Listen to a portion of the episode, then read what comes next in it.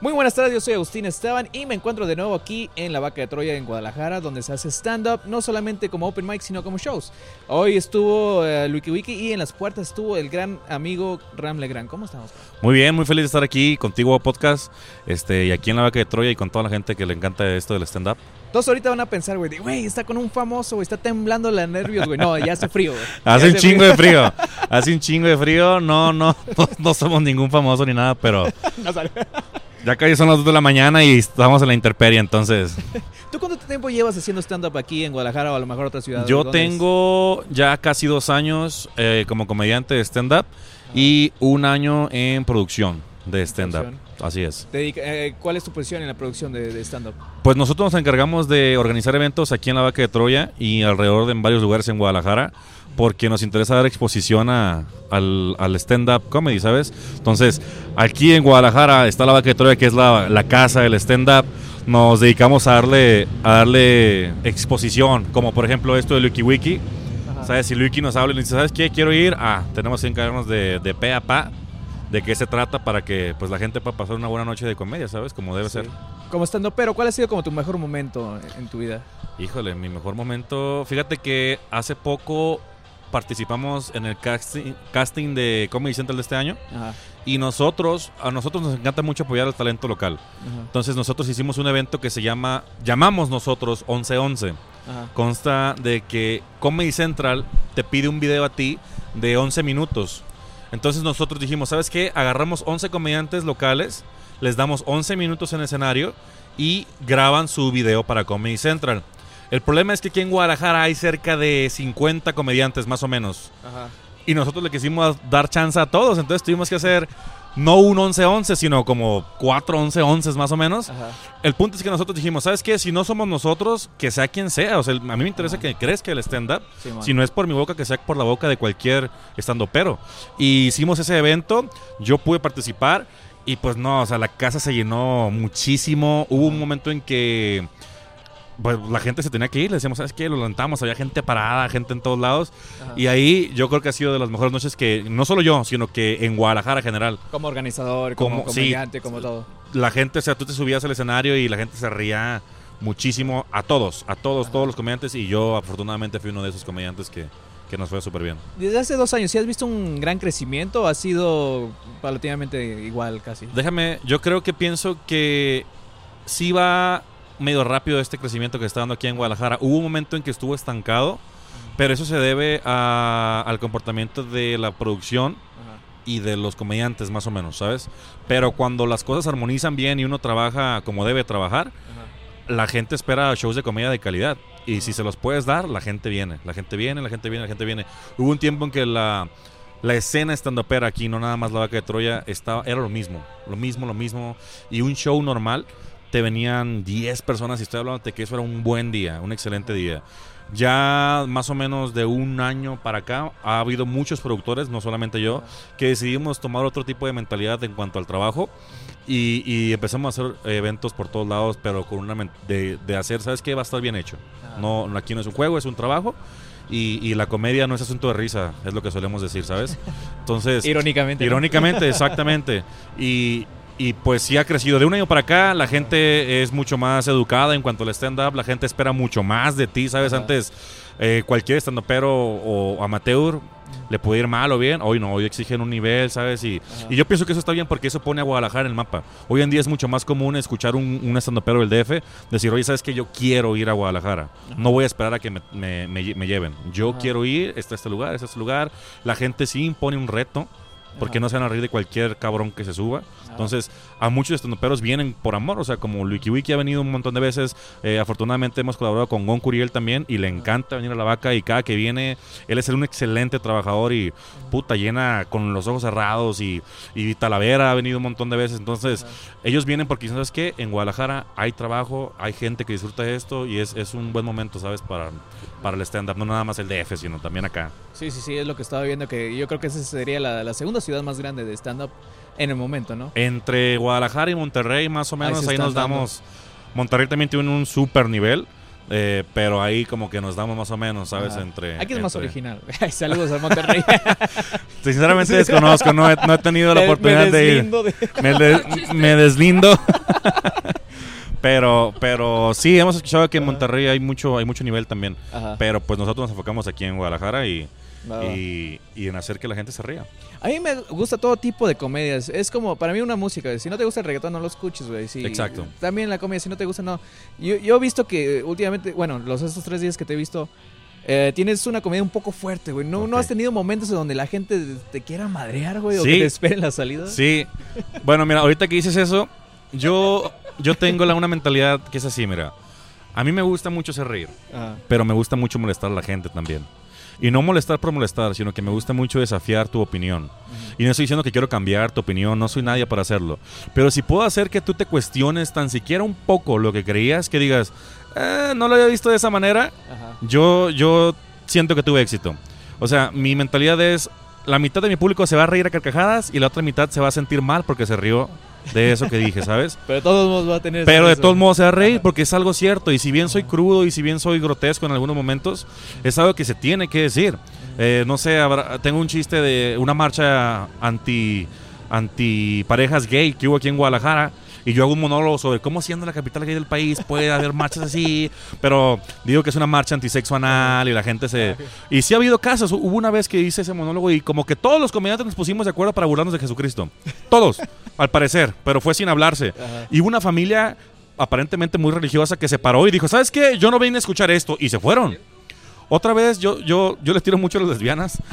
y hubo una ocasión en que una lesbiana se subió al escenario a pelear conmigo físicamente. ¿Ahora sí? Pero, pues yo no dije, no te voy a soltar un putazo, eres vieja, ¿qué voy a hacer? Y se bajó, o sea, o cuando hay hecklers, no sé si, de hecho ayer, no sé si te tocó ver, hubo un heckler Ajá. y lo logramos calmar entre Emma y yo, o sea, que somos especialistas Sí. con los hecklers. Entonces, sí tengo un humor medio fuerte, eh, yo digo que es humor ácido, yo le llamo así, porque hay una diferencia entre el humor ácido y el humor oscuro. Es muy distinto. A mí me gusta pensar que yo tengo un humor ácido, Ajá. pero yo, yo siento que si tienes un micrófono en la mano eh, es porque la gente te está escuchando. Y es un privilegio enorme y, y tienes una responsabilidad conforme a eso. Entonces, si yo puedo expresar mi opinión y por lo menos este, retarte un poco. Y hacerte reír al mismo tiempo, yo me siento encantado de la vida de hacer eso. Chingón. Algo que, que- que me he fijado yo que tiene mucho en común aquí los de Guadalajara es que se parece mucho al stand-up de, de Estados Unidos, que cuentan sus experiencias propias. ¿Cuáles son tus influencias en la comedia antes de haber Pues comenzado? ahorita que lo dices, eh, yo tengo muchísimas influencias Sí. norteamericanas en cuanto al stand-up, ¿sabes? Sí nos apegamos un poquito a eso y no es tanto porque por decir, ¿sabes qué? Queremos vernos como ellos, sino que cuando tomas el stand-up y lo, lo reduces a su esencia pura, eso es. Es una vivencia tuya tal cual y la expresas con tu toque. Así de fácil. Ya hay muchos más elementos como teatralidad y un montón de cosas que puedes meter, pero el chiste es eso, o sea, que la gente sienta que hay como una conversación, que hay como una especie de cotorreo. o así lo veo yo, ¿sabes? Es una conversación en la cual yo hablo y tú me comunicas que te gusta riéndote.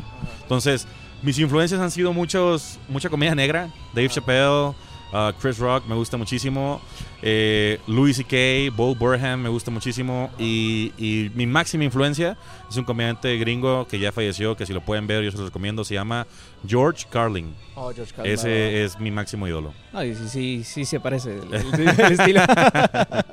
Fíjate, desde que me he visto todo de negro como él, es, es como una especie de, de homenaje del señor. Algo también que con- eh, he visto um, en- dentro de Tijuana, México, el DF, otras, otras ciudades, he conocido comediantes y productores y también he conocido que son comediantes y productores a la misma vez como tú.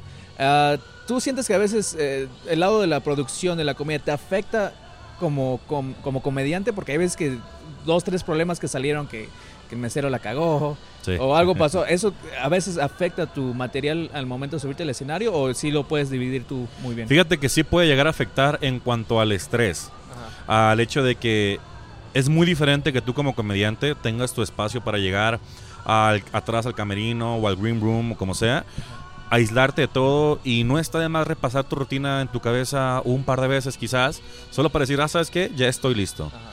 Pero si estás eh, en producción y estás aquí y allá y en Acuya, o sea, sí puede llegar a interferir. Desafortunadamente, nosotros, y cuando digo nosotros me refiero a la escena estandopera en general, no estamos en, en un punto en el cual podamos darnos el lujo de contratar un millón de personas para hacer un montón de cosas. Entonces, te toca hacerla de, de un montón de cosas. Y yo creo que sí dificulta todo, pero te tienes que acostumbrar, carnal. O sea, ¿quieres hacer esto, papá? O sea, ¿quieres, ¿quieres hacer tu nombre a pulso? Porque no tenemos la exposición de Comedy Central o de la televisión en general y no somos famosos, pero sabemos que tenemos el nivel para hacerlo. Bueno, entonces parte la madre, güey. Haz tus eventos, consigue tu bar, que la gente venga a verte a ti, sin, sin tener una televisora que te respalde o un, un canal. ¿Sabes qué? Y vas a batallarle un chingo, pero dime qué, qué empresario, entre comillas, refiriéndonos a nosotros, eh, no ha batallado un chingo al principio y ha tenido que hacer absolutamente todo. ¿Sabes? Entonces, nosotros, ¿qué es? puedes pensar que somos representantes de la marca del stand-up en general, la marca propia, y nos toca hacer un chingo de cosas, producir, eh, manejar, eh, ser comediantes, luces, sonido, esto, lo otro, papá, allá. Pero al final, cuando logras ver que hay un show increíble, que sabes que tú produciste, que sabes que eres parte de, ya sea como producción o como comedia, y ves que la gente se está cagando de risa, es, es lo mejor que puedes. O sea, tú sabes que estás haciendo esto por, por las razones correctas. Entonces sí dificulta, pero no se compara. O sea, ese aplauso que dan no es nada más para el comediante, sino es para el lugar, sino es para producción y todo lo que pasa, y, y te sientes súper bien con eso. Lo voy a pensar la próxima vez que aplaude, güey. Si sabes que me gustó un chingo ese chiste, güey, pero no llegaron mis nachos, güey. Dos, dos aplausos. No más. Solamente. Y ya no. A todos les he preguntado, a ver, este, recomiéndanos si quieres comenzar en la comedia y todo. Entonces ya más o menos tenemos una idea de, de qué hacer cuando comienzas. Ah, si alguien a lo mejor no tiene ese, ese cerebro para crear chistes, pero quiere crear este, eventos, ser un productor como tú, ¿qué serían tus eh, consejos para armar un show, un buen show? Bueno, para armar un show, yo te recomiendo que estudies un poco de administración nada más. Realmente no requiere ninguna habilidad especial, pero si has estudiado cómo se organiza cualquier evento, es más o menos lo mismo, ¿sabes? Realmente no hay nada especial o complicado detrás de ello, es querer hacerlo y ya. En lo que sí te digo que puede ser un poquito más difícil es al momento de querer ser comediante tal cual. Y no está mal si lo quieres ser, pero hay que evaluar mucho si lo haces por, por afán o porque de verdad sientes que tienes talento. Mucha gente me aprecia y mucha gente valora lo que hacemos, pero también tengo mucha gente que está en contra de lo que digo y en contra de lo que hago. Es clásico de un Y- comediante, ajá, exactamente. Entonces, yo tengo mucha fama de que soy muy culero con gente que no me late. Y no es por ser mamón, pero mi mentalidad es esta. Esa persona que cree que está haciendo buena comedia, cree eso porque todos en su vida le dicen que es gracioso. Va con su mamá y le cuenta un chiste, y va con su novia, y va con sus amigos y le dicen, güey, no mames, das un chingo de risa. Y luego se sube en escenario en un open mic que está bien porque es para todos, pero me refiero a que se sube y se baja como si fuera el mismísimo Franco Escamilla, ¿me entiendes? Habiendo llenado el auditor Telmex con Cuando un es negro mic, increíble.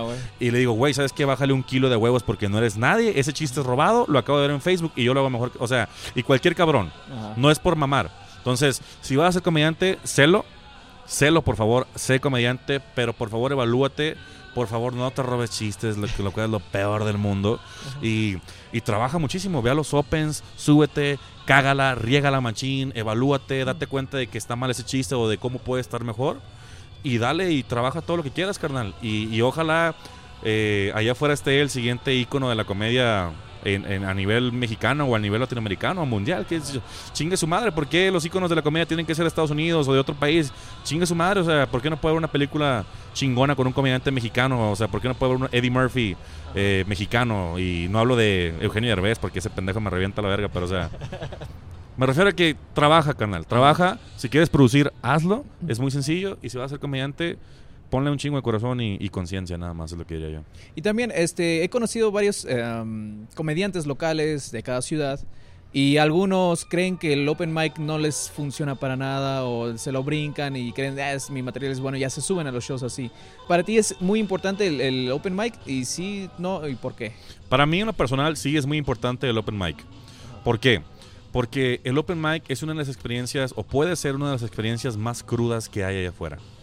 Entonces, aquí el público del open mic es un público crudo.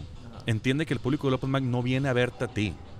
Viene con una actitud altanera de, a ver, a ver qué tienes, hazme reír. Y eso se impone un reto muy cabrón para ti como comediante. Otra cosa es hacer un show en el cual la gente sabe quién eres y dice, ah, voy a ver a, a Ram porque me gusta muchísimo su comedia. Entonces, haga lo que yo haga, se van a reír. Está de cajón, o sea. Pero en un open mic puede, créeme, he visto a profesionales, sin decir nombres, pero profesionales de, o sea, los primeritos. Memo Ríos. Venir a Open Mic, Saludos. venir a Open Mics y cagarla por completo. Porque la gente dice, yo no vine a verte a ti, yo vine a ver otra cosa. Entonces, yo creo que sí es lo mejor. Sin embargo, no te voy a negar que tengo amigos comediantes que dicen, ¿sabes qué? Yo no voy al Open Mic porque ya conozco mi nivel, ya conozco lo que hago. Y puta, van a un show profesional a probar material y revientan. Entonces, es una, es una situación más personal. Ajá. ¿Sabes? Si tú crees que el Open es como ir al gimnasio. Si te late ir un chingo, ve, güey, al chile. Pero Y- sería de esos flacos, güey, que todo lo caga y se ve chido, Exacto, entonces no lo hagas, carnal, es decisión tuya. Ah. Pero yo recomiendo ampliamente ir al gym. Tú sí ocupas el yo mic. ocupo un chingo ir al gym y, y venir a los open mics a, a probarla, ¿sabes? En todos lados. Va, va, va. Y toda la gente que nos está escuchando, ¿dónde te puede encontrar en todas las redes sociales? ¿En ¿Dónde estás? Ok, eh, mis redes sociales en Facebook, yo estoy como Ram Legrand, así como soy el Legrand, es como francés, ¿sabes? El grande en francés. Ram Legrand Stand Up Comedy en Facebook y en Twitter e Instagram estoy como arroba Ram Legrand, para que me busquen. Ah, va, pues muchísimas gracias y la neta agradezco todas las invitaciones que me has No, hecho no, durante guapo. toda la semana. Gracias a ti, güey. Y próximamente cuando venga, ojalá sea casa del guapo. Casa Esta es casa tuya, guapo, y de cualquier persona que quiera venir a probar sus cinco minutos, de cualquier comediante que quiera exponerse aquí en Guadalajara, tienen las puertas más que abiertas. Tú, Guap Podcast, eres más que bienvenido aquí y en cualquier lugar que esté yo o cualquier miembro de la Risa Nostra, créeme que eres bienvenido. Entonces, este, de los colectivos en los que se pueden acercar, sería la risa nuestra para que el Nosotros somos un colectivo, sí, nos llamamos La Risa Nostra, así estamos en Facebook, en Twitter también como La Risa Nostra, pero hay más colectivos, hay muchos colectivos aquí en Guadalajara con los cuales se pueden acercar y estoy seguro que les van a dar la oportunidad igual que nosotros, ¿sabes? Son amigos de nosotros los demás colectivos también, colaboramos con ellos todo el tiempo, eh, también, también se presentan aquí en La Vaca, eh, pero se pueden acercar con ellos o con nosotros, yo no puedo hablar por ellos tanto, pero créanme que con nosotros más que bienvenidos. Va, pues muchísimas gracias. No, a ti, guapo. Va.